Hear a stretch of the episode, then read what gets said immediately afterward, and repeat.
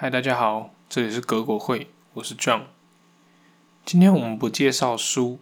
我们来聊一下一个应景的话题，那就是台湾的选举。我想大家都已经知道，一月十三号是台湾的总统大选了。不知道是不是每一个人都已经做好功课，选择好自己想要投的候选人了。今年这一次是我人生中的第四次投票。今天我不是想要来跟大家分享说我要投谁，或者是我怎么去选择我想要投的候选人的。这次我是想分享我自己在台湾这种频繁选举的环境底下，要怎么样保持自己的心情是不去受舆论的影响的。我认为台湾竞选的时间呢太过于长，而且选举一个接着一个。而每一次的选举期间，政党间都会试图操纵民众的情绪，让选民在所有的候选人或者是政党之间去选择他们。而我直觉呢，我不太喜欢这样子的感受，所以我花了一些时间改善自己的想法，并且不再随着政治影响到我的情绪。接下来我会分享我是透过怎么样的想法达到这一件事情的。我们先来说说为什么政治必须要操作情绪。因为选举是非黑即白的投票行为，它不是一就是零，所以每一组候选人呐，并不想要让人民觉得说 A 候选人也好，那 B 候选人也不错。今天如果你是在两个喜爱的商品之中选择一个的话，那你就非常有可能变卦。所以他们最好的方式呢，就是要让你心中只有认为一个候选人是好的，这样子你才会觉得没有选择性。而这样子的操作手法呢，就导致了选举时大多数的人并不是真正依据数据或者是量化的标准来选择他想要投的候选人，反而是人们会更倾向于用情绪导向的方式来选择想要投的候选人。而这是为什么呢？因为政治攻防的项目啊繁多，你真的没有办法去把所有候选人的所有事迹打一个分数之后，然后去做加总，然后根据这个评分来选择候选人。通常我们会去选择候选人的方式，会是依照各方候选人推出他们主要主打的政见或政绩。那投票的人在心里评论那些政见或者是政绩的时候呢，本身就要用一个感性的因素来决定哪一个领域的政见是他最在意的。就像是假设我最在意两岸议题的话，那么可能根本就不会去在意候选人们的其他政见，因为两岸议题的权重在我心中可能就已经占了一百分了。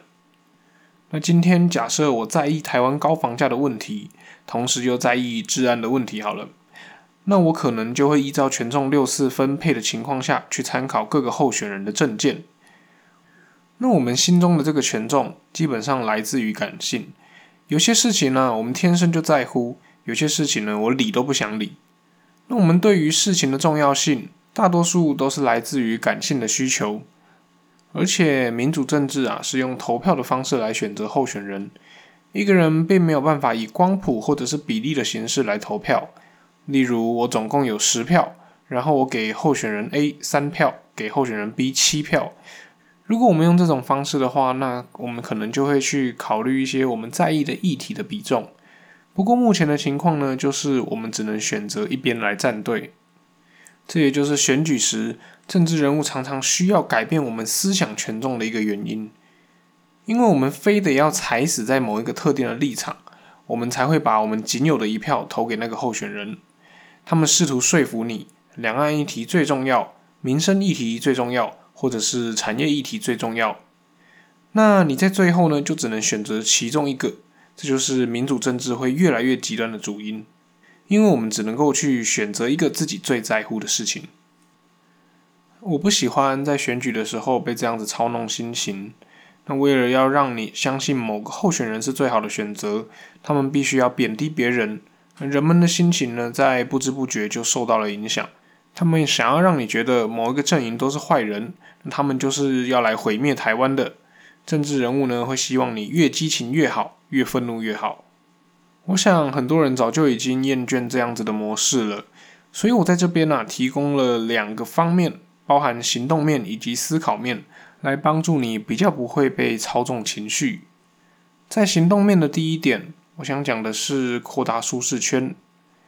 如果你也有在理财或者是在投资股票，你会知道投资股票的派系啊，或者是各种赚钱的方式千奇百怪。举个几个有名的例子好了，像是技术分析、基本面分析、那动能交易派等等诸如此类的，能够让你赚钱的方式啊有百百种。这边有一个有趣的小知识，卵子啊有一个特性，今天只要有一个精子进到卵子的细胞内之后呢，那个卵子它马上就会封闭它的细胞外围，去阻止细胞外的任何另外一个精子进到这个细胞内。这个是身体一个避免受精出问题的一个生理机制。我们的头脑啊，其实跟卵子是非常相似的。假设今天我们有一个知识或者是概念优先于其他的派别进到我们的头脑里面之后呢，我们的脑子也会生成一个障壁，它会试图阻止其他的概念被我们所接受。那最常见的就是投资以基本面见长的人，很容易就会去鄙视那些技术分析仔。觉得那些人啊都是道听途说，觉得他们根本就是邪教啊之类的等等的，自古文人相亲嘛。不过其实你根本就不必这个样子，已经在你心里成为信念的知识，其实是可以同时和其他的知识并存的。这个就是所谓的扩大我们的舒适圈。而在不同的领域要怎么可以应用不同方面的知识，这就取决于我们自己的能力了。当我们把这个运用在台湾的选举的时候，其实也是很类似的。刚刚有说到，因为投票的行为啊是一个非黑即白、零或一的形式，所有的候选人当然都希望你今天听了我们做了好的事情之后，你就不要再去听别人讲话了，因为这样子你才会把票投给他。而多半的时候呢，我们就乖乖的照做了，殊不知你根本就不需要去为了一个政党或者是一个候选人去代言。或者是坚信他们所要传递给你的信念以及资讯，因为你自己其实是可以站在更宏观的角度去拥有更多的资讯来判别候选人的优劣的。你可以去了解不同的候选人，不过我这边更推荐一个我实际使用的方式。我推荐你们去多使用不同平台的社群媒体。目前在台湾啊，几个比较主流的社群媒体都聚集着政治理念比较不一样的人。例如在 d c a r d 或是 PTT 的八卦版上面，他们的群众呢就相对比较支持民众党以及柯文哲。然后在 Threads 上面呢，就会有更多的民进党以及赖清德的支持者。而在 TikTok 上面，则会是国民党以及民众党的资讯较多。你可以偶尔换个平台逛逛，通常一开始他们都会让你痛苦不已。你会觉得非常多的极端言论，或者是我接受到了跟我原先的世界以及理念相冲突的一堆资讯，那你可以觉得他们是假的，不过至少你看过了。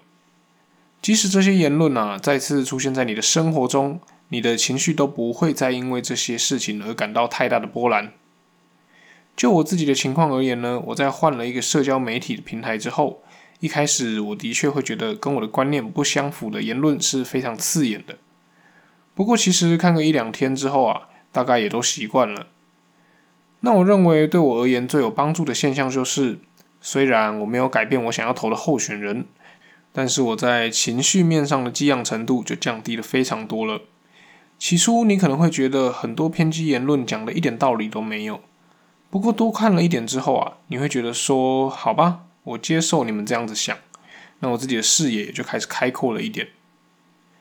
情绪上的转变呢，真的是对我来说非常大的帮助。我今天最主要就是要分享，要怎么样在这个频繁选举的社会里面保持平静的心。我认为这个方法呢，也就是拓展自己的舒适圈的这个方法，在感性上的心态层面，至少帮助了我五成以上。那它的运作机制啊，我认为某种程度上跟脱敏，也就是减少对极端言论的敏感度，有一点的关系。而另外一方面，我同时也认为，我不再对于自己想选的候选人充满了期待，因为当你接受到的反面资讯越多，你也会思考的更多，比较不会像是一个铁头仔一样强势站边。以上就是我分享的第一个方式，扩大舒适圈。在行动面的第二个概念，我想讲的是，你可以先设想最坏的状况。不知道你们有没有打过德州扑克？今天我们在牌局的最一开始，我们只会有手上的两张牌，而我们一开始要透过这两张牌拿的好不好，来决定我们要不要下注来参加这个战局。而接下来，所有决定要参加这个战局的人呢，就会看到三张共有的牌。而在这五张牌的之后呢，还会有两张未知的牌，在之后的两个轮次被荷官所发到牌桌上。一个职业的德州扑克选手，他们无时无刻都在计算着想拿到的牌的几率，以及拿不到的牌的几率。在场上，我已经看得到五张牌的情况下，接下来的两张牌是什么？我会不会有机会可以凑成顺子？或者是我凑成顺子的同时，会不会对手其实也可以凑成同花？他们习惯把最差的情况先考虑进去，因为这可以帮助他们去做更好的决策，去决定总共要放入多少筹码进到这个战局里面。这个概念也同样的可以被我们拿来应用在这个频繁选战的台湾社会里。举个例子，就像是四年前的美国大选啊，当时知名 Parkister 古埃强势站在川普的那一边，并且他认为川普当选的几率非常高。那作为一个投资者呢，当时他选前认为拜登这种左派而且具有反托拉斯想法的总统一旦上任，那么对于各大公司的股票啊，一定是会有不利影响的。古埃即使认为川普会当选，不过他在心中呢，也早就放了一套拜登当选的话，他自己的配置要怎么样去布局。而当年是拜登赢得了最后的选举，古埃也分享了他当时的确是有不同的剧本。也会有相应不同的操作以及配置，而他也确实的执行了。当你有一个最坏的剧本的时候，其实它就已经从一件坏事转变成一件最佳以外比较次佳的事情而已。而我们也可以同样的去做类似的事情。我们刚刚啊尝试的扩大了我们的同温层，这个时候你就会吸收到更多对于不同候选人的不同资讯。在这样子的状况下呢，你就可以有更多的能力去判断不同当选人如果当选的话，会对台湾有什么样子不同的影响。当然啦，不要去相信那些太极端的言论，这个还仰赖于你的媒体试读能力了。不过我相信你大概可以设想到不同的候选人当选之后会有什么样的作为或者是政策，而这些政策呢，会对你未来有什么不同的影响。当你已经都设想完了之后。整个状况呢，就会变成有一个对你最好的候选人，然后有另外一个对你而言第二好的候选人，而最后一个对你而言呢，就是第三好的候选人。而这些状况呢，你都已经写好剧本了。通常啊，我们只会认为那种预料之外的事情是坏事。如果你已经设想到了最坏的状况，那所有可能发生的剧本对你而言，就只是不同的情况发生而已。那这个是我认为在行为面上你可以做的第二件事情，也就是设想最坏的状况，然后把它们变成你的其中一个剧本。接下来呢，我们换到思想面上，我们有什么东西是可以改善的呢？第一点，我想讲的这个概念呢，是一个叫做课题分离的概念。课题分离呢，是把我本身以及我们之外的人之间的负责的部分呢，做一个清楚的划分。要怎么样去定义这是谁的课题呢？我们可以看看是谁会负责承受这个选择或者是决定所带来的后果。假设我的账单啊我没有去缴，那么我会被罚款。那这就表示呢，缴账单这件事情本身是我的课题。那么我的家人呢，其实就不需要替我担心，因为最后会被受罚的是我嘛。在同样的情况下，如果是别人的课题的话，其实我们也不需要为他感到担心，因为负责课题的那个人呢，会承受到最终的后果。与其啊，你帮他担心，不如让他承受后果之后自己去学习。啊，当然是前提是他承受了这个后果之后呢，不会直接登出人生就是了。从课题分离的这个概念呢，我们可以理解到一件事情：如果今天有一个课题落在了我们身上，理论上是没有其他人会为我们感到担心的。或者是没有其他人需要帮助我们去处理这个我们的课题的，这也就可以推论出某种程度上呢，我们现在的现况，如果我们不太满意，或者是它明显有问题的话，其实很大程度是跟我们自己本身有关系的。而另外一个从课题分离，我们能够理解到的一件事情，就是其实我们应该要降低对别人的期待。因为他为了他的课题所负责，他做不好，通常你也不会被影响到。而我们本来啊就不应该去期待任何不是我们本身的人呢，达到我们期待他想要做的事情，因为到最后他会为了他自己而负责，而你不用为他而负责。即使你有可能会感到失望啊，或者是难过什么的，不过那也就是某种情绪而已。我们如果把课题分离套用在政府跟我们的关系之上的话，我们有办法去清楚的分离这是谁的课题吗？因为毕竟政府所做的事情呢，是直接会影响到所有人民的。如果我们一开始就用这么大的角度去看的话，那么好像我们跟政府之间的关系呢，就完全分不开。不过我的想法是说呢，我们可以去看看我们在生活的过程中，政府给予我们什么样子的帮助，以及对我们造成了什么样子的阻碍。我自己在分析完之后啊，我觉得政府给我的帮助其实是挺小的。即使我在求学的过程中有得到一些补助，或者是出社会有一些政府的受训课程，我发现他们对我的影响呢，顶多是一种不无小补的小事情。所以我发现了，我整个自己的人生啊，其实课题占比最重的，当然还是我本人。整体而言，政府这种东西的存在啊，只要能够不阻碍到我，就对我的影响而言，好像就没有那么大。那我从这个想法中就有一个念头。会不会他们其实不管怎么换，都对我的人生没有什么巨量的帮助？可能可以帮助个一趴两趴，或者是个位数的趴数这样子。不过这大概也是极限了。那个该为我本人负责的人呢，其实就是我自己。